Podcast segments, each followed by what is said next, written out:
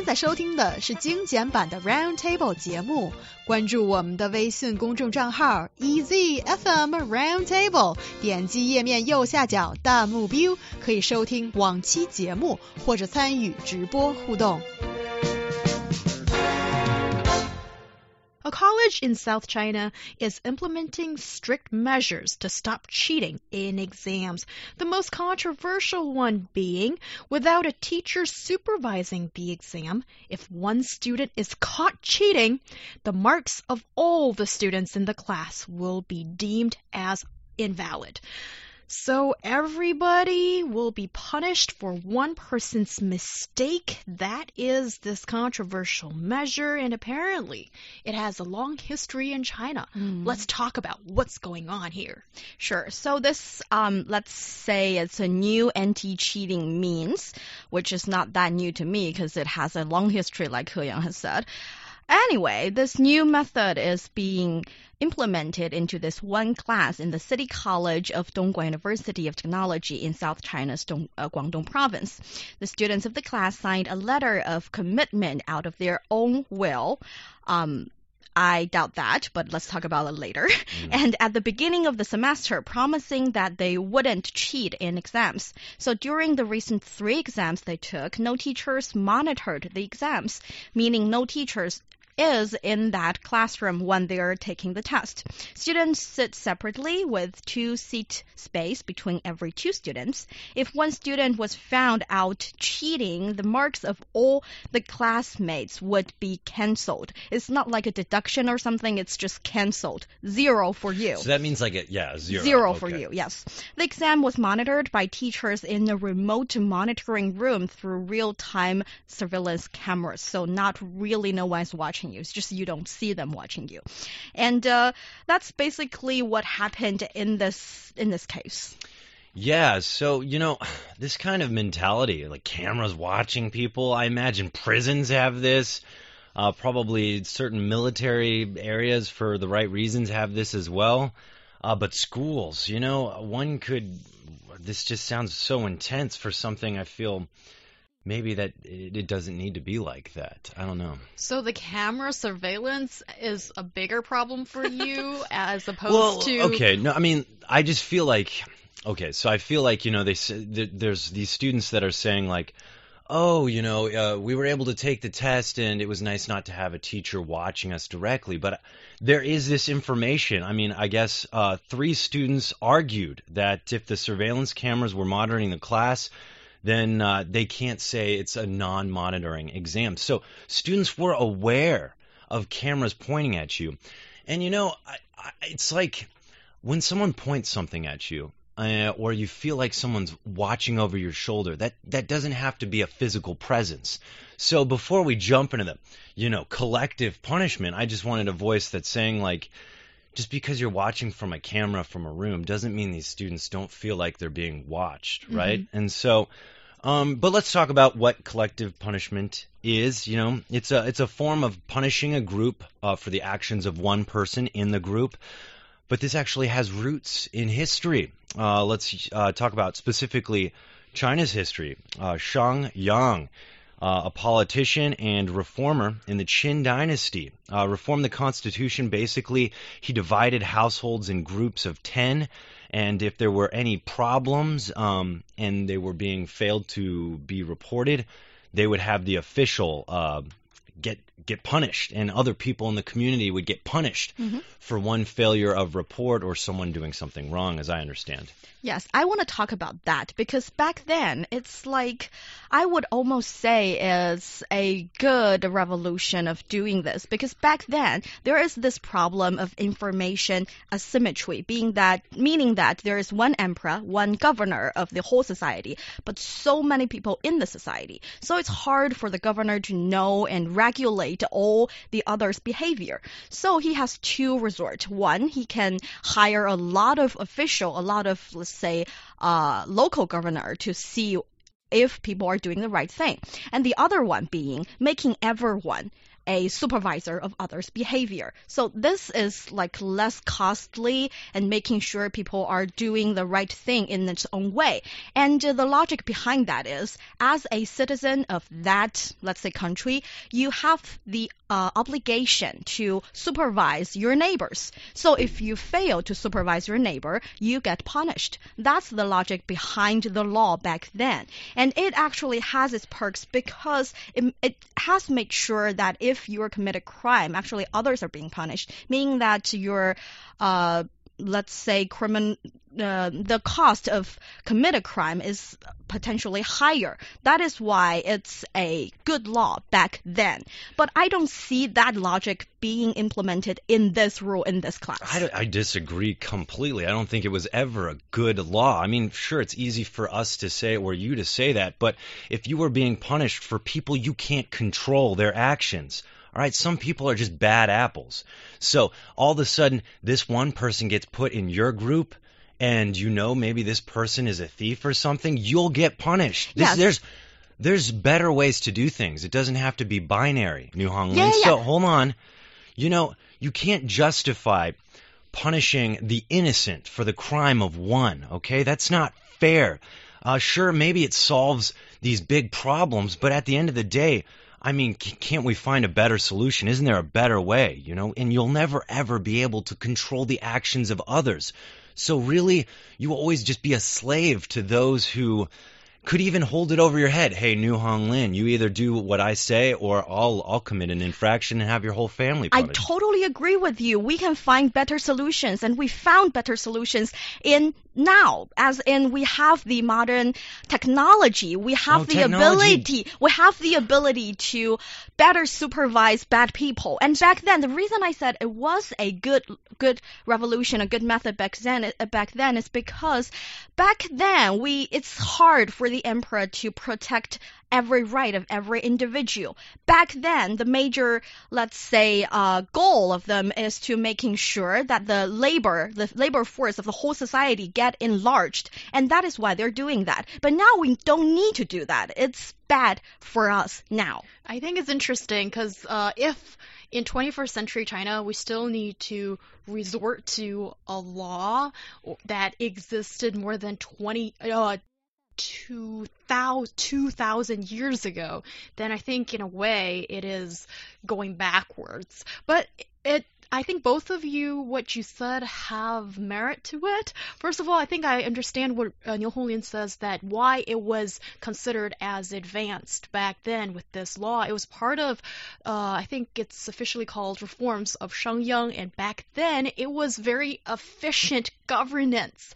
And tw 2,000 years ago, for a politician to come up with a method like this, it was considered as But advanced. But Hmm. and back then, Ryan, I, I see what you're saying.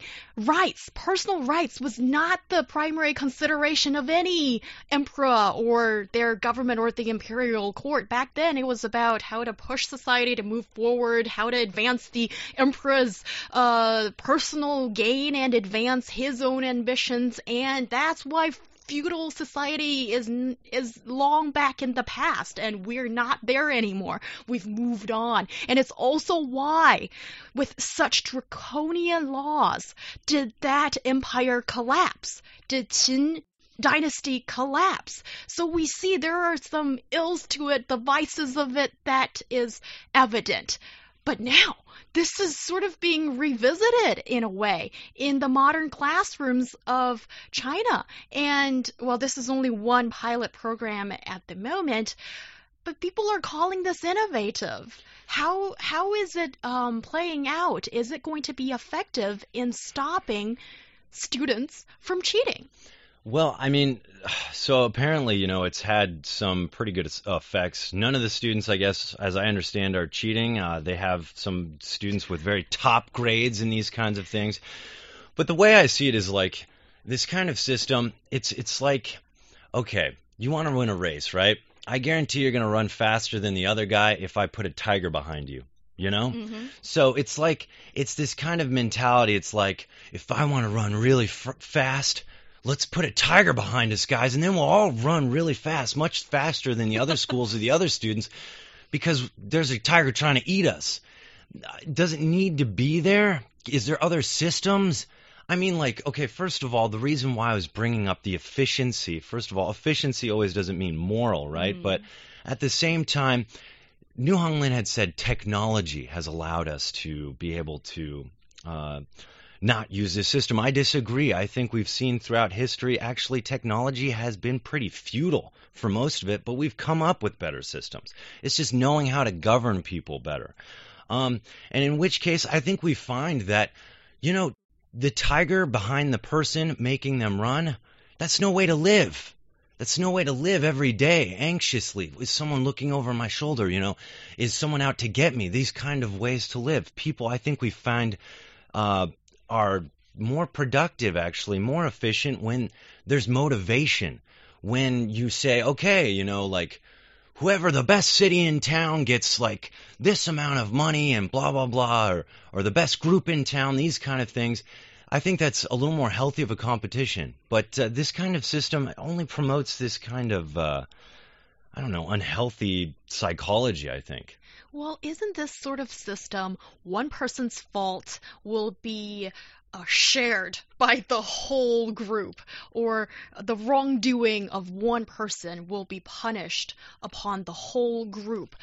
Make this group feel that we are kind of one because we all need to share the punishment. So therefore the liability and through this means I understand it is not so-called maybe healthy because there is a level of intimidation in in the mind. And but does it um, stop I cheating? I don't think so because I think af- uh, behind this kind of regulations, back then in uh, 2000 years ago or now, we have this supplementary kind of rule that's saying if you're reporting a bad behavior, you don't you, you are not shouldering the liability anymore. Being that if you report someone cheating, I'm pretty sure your score is secured. So instead of making the the group united, I'm, I'm I think this kind of rule is tearing them apart. Everyone wanted to be, um, let's say, safe, so they tell on other people, and that is how I see this. I, I disagree. I think uh, the fact that they all sign this um, means that there was some kind of peer pressure system. And in fact, I think it was Lin, he's, I guess, the student head. It was his idea to sign the commitment, and I think people just followed suit because, you know, you wouldn't be a good cheater if you said, no, I don't want to sign that. Because then everybody's going to be like, why, are you cheating? You know, of course, everybody's going to want to sign that. It's like, are you a good person? And you're going to say, no, I'm definitely not a good person, so I won't sign that. Everybody's going to sign that, right? Because if you don't sign it, then what does that mean? Mm-hmm. You're open to cheating. So this, to me, forms a gang mentality. Uh, it's all for the group. We're all one. But actually, I think the the stronger mentality for people to have is individual thinking because when people think individually, they think in different directions. They think of different methods to solve a problem. Whereas you just create this one group culture, everybody's like, oh, we already know what to do because this is how we do it. And then everybody, your, your individualness is just stripped from you. And so I think actually something that's synonymous with uh, the future and where we're going and what's trending and, and, and how people should foster their education is individuality and diversity because that's what makes innovation. Um, people thinking of multiple ways to solve one problem instead of just this one way. And I think that's probably why we've moved from this Shangyang type thinking in the in throughout history is because I think at the end of the day and after a certain amount of time, people realize that uh, having the individual um, rather than this just this group mindset is more beneficiary to society at large.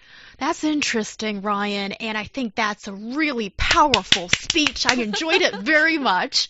Ryan, I do. I think I think with um, the triumph of the individual, that is probably what is the fundamental spirit that I think Americans hold, and I think yes, you are correct in saying that that come it does result in a society, maybe there is more innovation because everybody's ideas are respected and fostered, I, th- suppose. I, I would say too that even it's not just an American thing though. I mean, sure, maybe we're farther on the spectrum, but if someone comes up to you and says, "Hey, I haven't seen you in a long time," you'd be like, "I've never seen you before in my life," and you. You know, there's there's definitely individuality individuality uh, everywhere. I think in the world, we all see ourselves as individuals. Yes, I think that is something that actually I can't agree upon. But I think in Chinese classrooms and in a lot of maybe Eastern Asian countries, which I know a little bit better, um, I think it's that collectiveness or collectivity of being uh, you a member of a bigger group and you sort of conform to the group. I think that is a completely different perspective on how society is run, and that is maybe more present here in China. And I think um, sometimes um, these sort of um, mentalities, it is also reflected in the ways that a school is run, uh, a classroom is run, or even how society is being managed. And here, I think we see that window in this story that is um, when sometimes maybe what the teachers are thinking is if you get uh, students to act in a group, if you can manage them in a group, then it's easier, it's faster than, um, you know, considering if everybody has their own ideas as such. But this is about cheating, so I suppose uh, preventing cheating. So it shouldn't. I, I I'd wonder if there's much individuality to that. Mm. Isn't it just um, stopping people to do what is wrong? I think it's more like stopping people to do what is wrong at a minimum cost. It's kind of like laziness in managing. So Yeah, they don't need more teachers to monitor them doing the test. Instead, they're saying you're going to get a much harsher punishment if you you cheat. You don't don't um only lose your score, you lose the entire classroom score. So that is a harsher punishment to a relatively not that that bad wrongdoings. So by doing that, you you um, save a lot of teachers. You don't need them there. Save their time. save their time and energy, but it's still bad managing. You know, in the U.S., uh, th- this kind of stuff never would never happen in any educational institution I've been to, and parents would go ballistic um, because people work at different levels and people want different things, and te- people are ambitious as ambitious at different levels. So to give the group uh, this kind of group pass or fail, this kind of group score, this kind of mentality of for the group. I don't think it's ever been something that flies because people just perform differently. And so they want to be graded and judged as such. And that's what I think is very, um, I guess maybe, no, I wouldn't say it's American. I think it's a global thing. People want to get what they deserve, they've uh, worked for, right? But we did have, you know, teamwork exercises. And these are like, so, you know, the teacher would say, okay, guys, so we have a project, you know, you guys are going to be researching and then, um, you know, talking about a president uh, I assigned to your group, and then you'll give, you know, a presentation about that, and it's going to be a group grade. You know, this wasn't your whole class grade. This wasn't anything like that. Of course, maybe something equal to a test. But uh, I do think, you know, that taught us something too um, because we'd be in a group, and if someone wasn't pulling their weight, you know, and this stuff had happened, we would go to the teacher and we'd say, "Hey, listen, we've all done our part of the assignment, and Chuck over here, he just doesn't want to work with us." And so the teacher would, of course, work uh, work something out with the group so that the grade wouldn't take a hit for the rest of us. But it was never just black or white like this. Yeah, sometimes when it is cut and dry, then it does not allow the individual to have the breathing room, so to speak. Yeah. And also, this kind of one person's wrongdoing being punished over the group is not something that just happens in ch- sometimes Chinese schools, as I think we do live in a society in mm-hmm. China that emphasizes a lot on the collective. Sometimes you see this in the workplace as well. One team member underperforms and the whole team gets a certain amount of salary deducted simply because you didn't help each other out or the leader wasn't really overseeing this project properly, so everybody gets a hit. Do you think that's effective management? No, because nobody likes that. That's kind of, I think, making people happy in the workplace, making people like their job, keeps them invested in that place, and I don't think anybody likes that, let alone thinks it's fair. Um, but I will say where I do think it is advantageous, and that is in things like the military, because you have to rely on each other when you're on the battlefield. You know, these kind of things, uh, you're only as good as the man next to you. You know, and so you always have to be able to trust that person next to you. These kind of situations, I think it's very important to have this kind of mentality. And I know, like you, you know, and especially with American troops when they're trained, you know, if one guy doesn't remember something or or didn't do something, everybody takes a hit. But it's not advantageous. These guys learn real quick, I think, that you know, beating that guy up or yelling at him isn't going to make him perform any better, but instead encouraging him and say, "Come on, Tom, we can do it." And someone comes up and helps him pick up what he needs to do so they can cross the finish line. I think that's actually what many times happens and where, you know, growth happens as brothers and these kind of things in the military and I think that's why it's in place, but specifically in schools with little with kids or, or, or young adults, I would say, or kids um, I don't think it's going to have such great results. Yes, and on top of that, I wanted to say another form of this collective punishment is happening in our society. When, let's say, when when a news report, one doctor messed up in a surgery, people are pointing their fingers to the industry, saying every doctor is evil. Or one teacher a bit a kid, people are saying teachers are now bad. They're not helping kids anymore. This kind of behavior, labeling the whole group because of one individual's behavior is also another another mentality. Yeah. yeah. So let's don't do that, our dear listeners. Yes, I think sometimes it's easy to think one person represents the whole industry. It's such lazy research as we know on Roundtable when we try to do our research to our best ability. That is, one person, one example can never represent the whole picture, and that is something that needs to be put into perspective. We've got so many comments regarding Ooh. the first topic. Let's go through some of them. Well, our listeners are strictly divided when it comes to is it a good idea to have blanket mm-hmm punishment over one person's fault or not. Stefan says, because the whole class has signed the voluntary agreement, so I think it's absolutely fair. You know what you signed up for. Stefan also thinks that this is a creative way in the prevention of cheating and uh, creativity is something lacking in the current uh, education system, is what he thinks. Yeah, I, I you know I would say to Stefan, and uh, you know, specifically, I would like to know what was signed because um, the thing is, Stefan, peer pressure often is so strong, you know, and if like the head of your class says, I think we should sign it, you know, people respect him, right? So they'll be like, yeah, oh, I got, I'll follow him, you know. And so you can't be the one person that doesn't sign it, right? You couldn't be the two people that don't sign it, right? Who wants to be picked last in gym class? This kind of mentality of being the last person or the only person to stand up against the majority.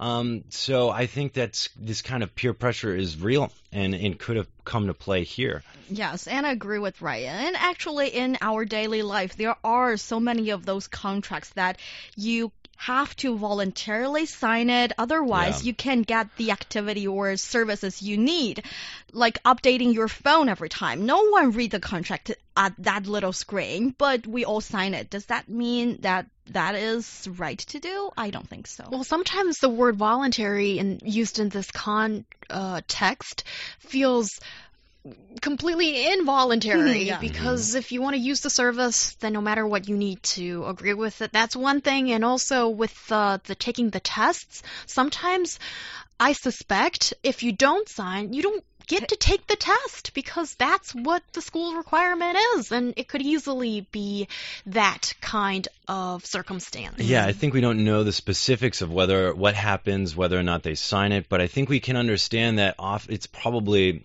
frowned upon and there's this kind of pressure to sign these kind of things because it's saying, "Why you a cheater? You're going to cheat?" And of course, you're just like, well, actually, no, I'm not going to cheat, but I don't want to do this. I don't want to take this group grade. And they're like, well, you wouldn't have to worry about it if you don't cheat. Yeah. And then, you know, that's easy to be, to be goaded into this. But uh, I don't like the mentality because at the end of the day, we are all individuals. We're not the same as each other. We like different things. We want different things. Um, and so I don't think that this mentality promotes you being you.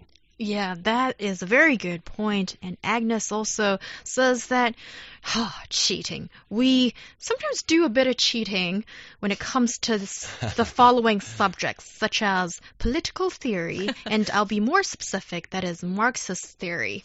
Um, apparently, that is one uh, mandatory um, ma- a course that all Chinese um, university students need to take, and apparently a lot of reciting and rote learning Yeah. is necessary and people don't think it's useful so they think it's all right to cheat and they cheat also on teams that's what agnes says so yes firsthand experience there Yeah, I was really good at those subjects. I, to my experience, the only thing you need to do is making sure you're writing so so long an article that there's no vacant space on the paper, then you get a good grade. Yeah, you know, I think uh, when I was in elementary school, we had things like, you know, we first of all, cell phones weren't nearly as easily accessible for kids back then, so most of us didn't have them. But uh, pop quizzes, so you know, people didn't have time to pre- prepare. All of a sudden, it's like, boom, y'all should know this. I told you to read this.